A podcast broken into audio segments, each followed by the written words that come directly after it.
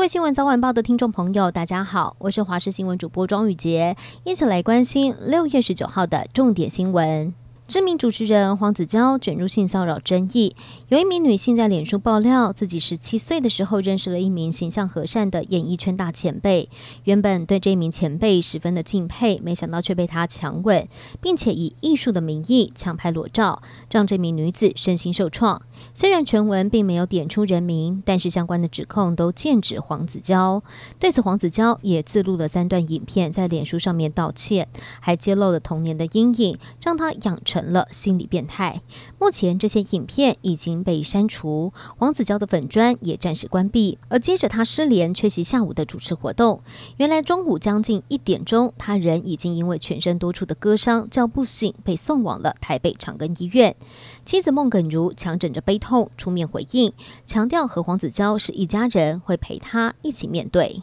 新北市幼儿园喂药案引发各界对于幼童用药安全的关注。高雄市卫生局展开扩大清查，透过了管制药品系统，清查了一百四十五家持有本巴比妥的医疗院所以及药局，揪出了其中有四名的医师不当用药，依情节轻重分别勒令停业一个月到半年，最高重罚到了三十三万。不过遭到停业的医师反驳，强调本巴比妥用在治疗小朋友的热痉挛是依照了文献还有教科书上面的记载，但是卫生局说不当使用的情况是经过专家会议审议，并且依法处分，而经清查厘清违规医师处方。新加坡廉价航空酷航今天清晨十二点零六分，班机 TR 八九七从韩国仁川机场飞往台北，没有想到降落桃园机场之前有胎压异常的状况，幸好还是有成功的落地，但是检查之后发现，原来左侧鼻轮整组连金属轮框一起消失，这也导致一点半要继续飞新加坡的航班延误了。两百四十九位乘客在库航的协助之下，临时办理退关，安置在旅馆。晚间再搭乘库航安排的 TR 八九七 D 前往目的地。但是鼻轮怎么会在空中半途脱落？现在民航局还有运安会等单位也将会介入调查处置。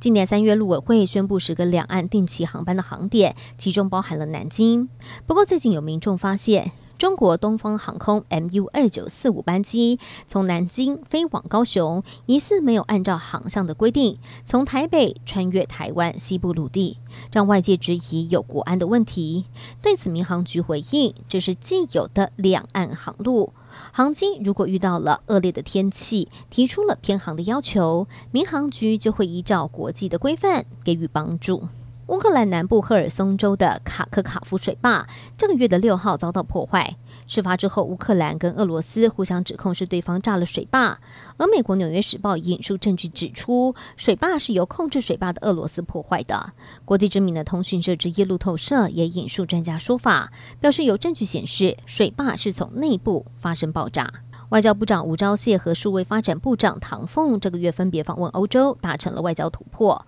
路透社引述消息人士报道，唐凤十四号会见英国安全事务国务大臣图根哈特，共同讨论了安全的利益，打破了英国高层官员避免与台湾官员会面的外交惯例。